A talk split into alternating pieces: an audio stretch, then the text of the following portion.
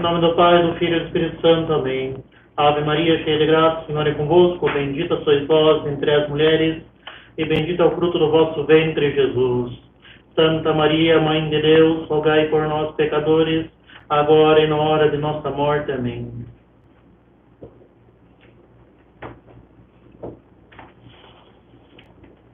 Caríssimos fiéis,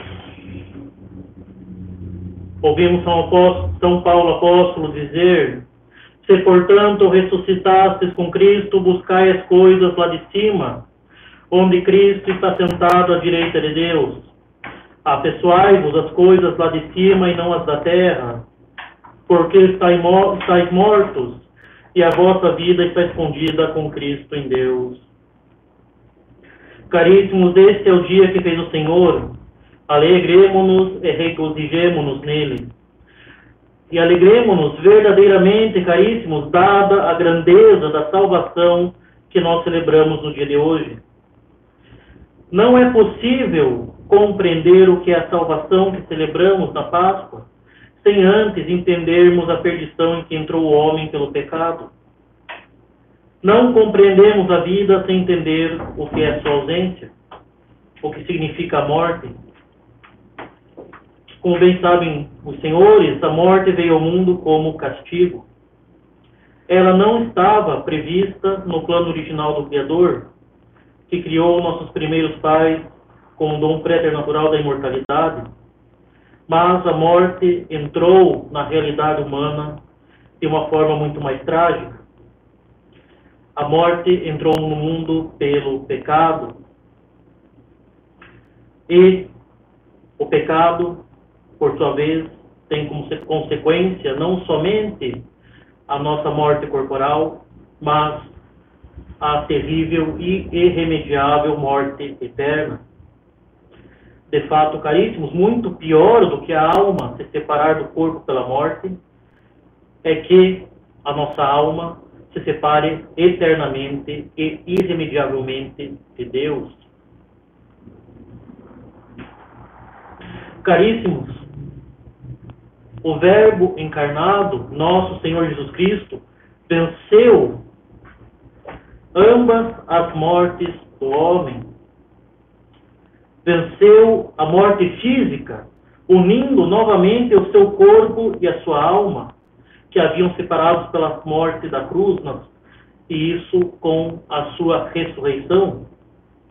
Venceu ainda a morte espiritual, unindo de modo inquebrantável a sua divindade e a sua humanidade, através do mistério da sua encarnação.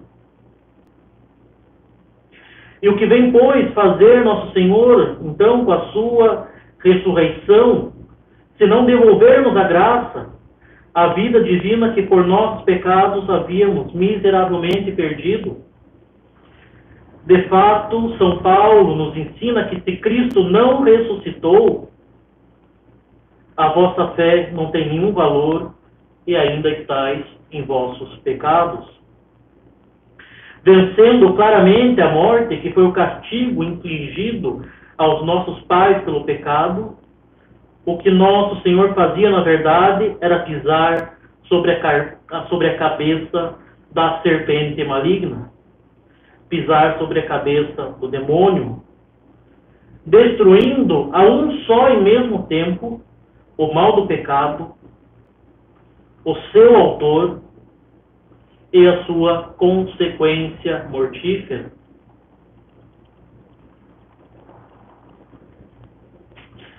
Caríssimos, participar definitivamente dessa vitória da ressurreição só nos será possível no fim dos tempos, quando acontecer a ressurreição da carne e o juízo universal. No entanto, caríssimos, nesse exato momento, já podemos participar da vitória de Cristo sobre a morte, unindo a nossa alma com Deus através da fé e da graça santificante. Mas assim como um remédio só traz a saúde a quem o bebe, O mistério da ressurreição precisa ser aplicado concretamente na vida de cada batizado, pois somente assim pode render frutos. Nosso Senhor morreu e ressuscitou realmente para a nossa salvação, como nós cantaremos em breve no Credo, Propter Nostram Salutem, para a nossa salvação. Mas, como ele mesmo diz, quem não crer já está condenado.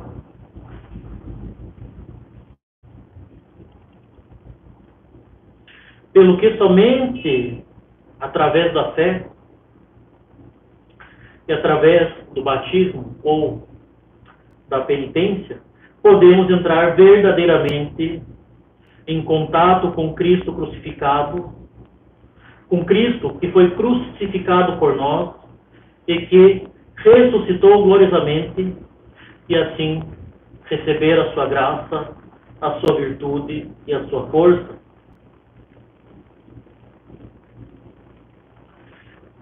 Cristo morreu por nós. Agora nós precisamos morrer para o pecado para que ressuscitemos com Cristo, nosso Senhor.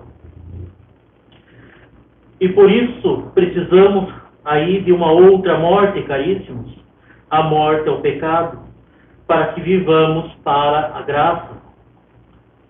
Quem não é batizado que receba o batismo, quem já é católico, mas caiu na desgraça do pecado mortal, reconcilie-se com Deus pelo sacramento da confissão, e o quanto antes.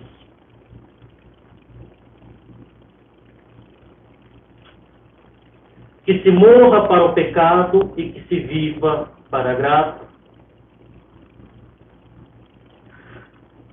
Como diz São Paulo, nós que já morremos ao pecado, como poderíamos ainda viver nele? Como podemos aguentar permanecer inimigos de Deus? Como podemos aguentar a vida com o risco constante da morte eterna?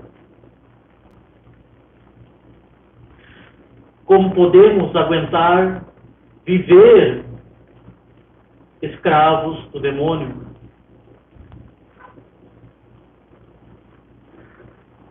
Justamente, caríssimos, eis aí o sujeito desta morte, estar morto para o pecado. E o que quer dizer estar morto ao pecado? Em nada depois servir ao pecado. Isto já foi feito uma vez pelo batismo, é renovado sempre que recorremos ao sacramento da penitência. Esses sacramentos nos tornam mortos ao pecado.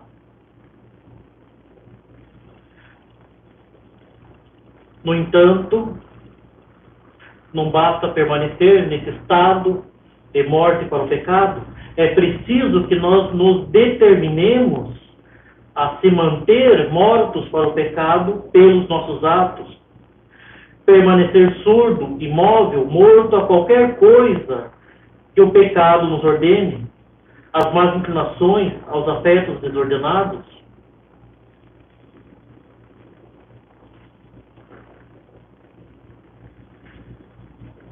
Um morto não fala de ninguém, a ninguém faz injúria, a ninguém faz violência, não calunia nem oprime ninguém, não inveja os bons, não insulta os maus, não serve a luxúria da carne, caos do mundo que o circunda, não se deixa levar pelo ouro, pela prata, por riscas vestes faustosas, não se importa com as honras, as injúrias não o atinge, a soberba não envaidece, a ambição não o aflige, a vanglória não o agita, as falsas riquezas dessa vida não o elevam, o furor insano da ira não o perturba, a beleza, a beleza frágil de um rosto não arrasta. É isso estar morto para o pecado, não estar aprisionado às coisas do século e da carne, significa buscar as coisas do alto, significa buscar aquilo que é eterno. São Paulo diz justamente: ignoram talvez que todos os que fomos batizados em Jesus Cristo fomos batizados com a sua morte. Caríssimos, o batismo, a confissão foram a nossa cruz e também o nosso sepulcro. Diz Prossegue então São Paulo: Fomos, pois, sepultados com ele pelo batismo na sua morte. Isso para que cada um de nós morra como ele morreu, embora não do mesmo modo. Ele foi morto e sepultado na sua carne. Nós fomos do mesmo modo no pecado. A morte da carne é de Cristo, a nossa morte é a morte do pecado como aquela também, esta é uma verdadeira morte. E se temos morte semelhante para o pecado, ressuscitamos de forma semelhante para a graça, com a vida divina nas nossas almas, que dirige nossos atos a Deus e coloca ao nosso dispor os infinitos méritos que foram conquistados pela morte redentora de nosso Senhor. Ressuscitamos, assim, semelhantes a Cristo, pelos bons atos realizados em graça, adquirimos virtudes e crescemos na, santidade. Imitamos nosso Senhor Jesus Cristo, reproduzindo em nós as perfeições de Deus. E se morrermos bem unidos a Deus, também ressuscitaremos para a glória. Por isso, São Paulo afirma porque se tornamos uma só coisa com ele por uma morte semelhante à sua, seremos uma só coisa com ele também por uma ressurreição semelhante à sua.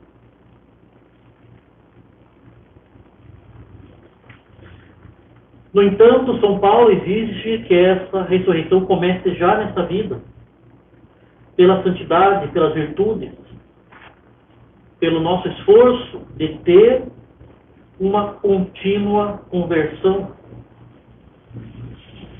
Uma vida que abandona e não retorna mais ao pecado.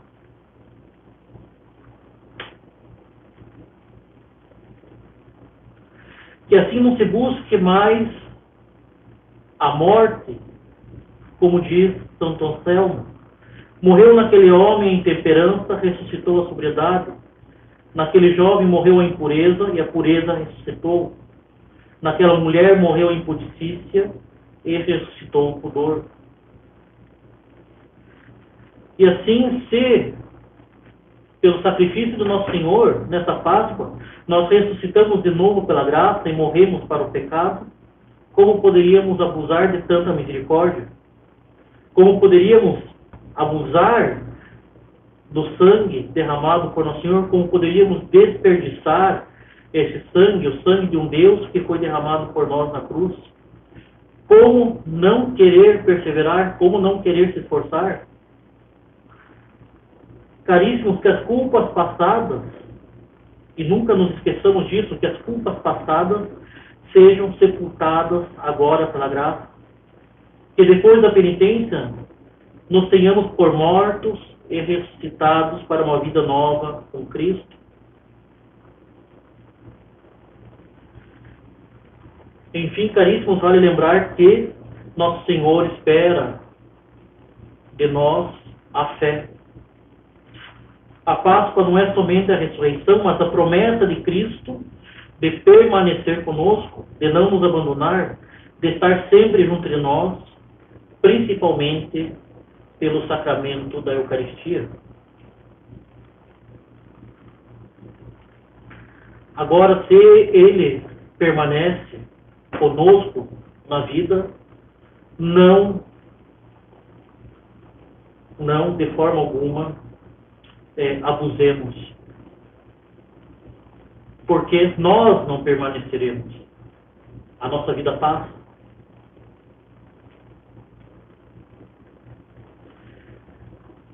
Caríssimos, Não permitamos que essa Páscoa seja uma comemoração qualquer.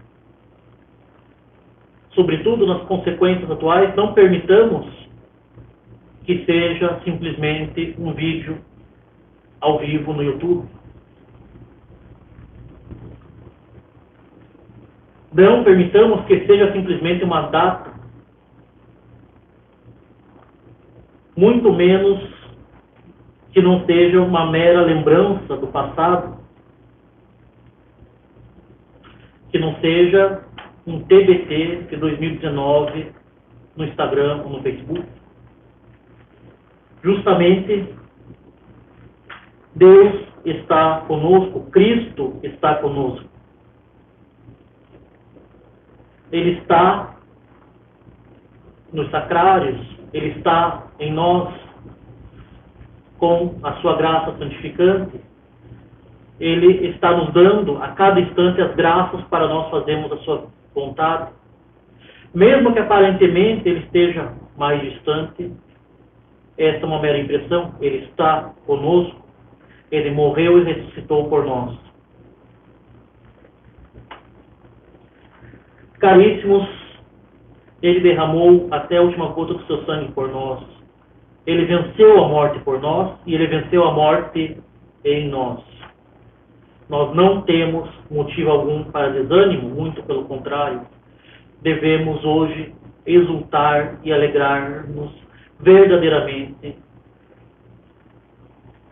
em função dessa vitória sobre a morte, sobre o demônio e sobre o pecado. Tenhamos sempre uma firme e grande confiança naquele que é Deus conosco e que morreu para que tenhamos parte na sua glória. Ele que nos amou como ninguém está vivo e está conosco. Eis aí a alegria que devemos ter hoje em nossas almas. Que essa alegria, mais profunda e verdadeira, nos leve a confessar sempre, pelas nossas palavras e pela nossa vida, sem pusilanimidade, sem fraqueza, sem temores vãos, sem respeitos humanos, Cristo ressuscitou verdadeiramente.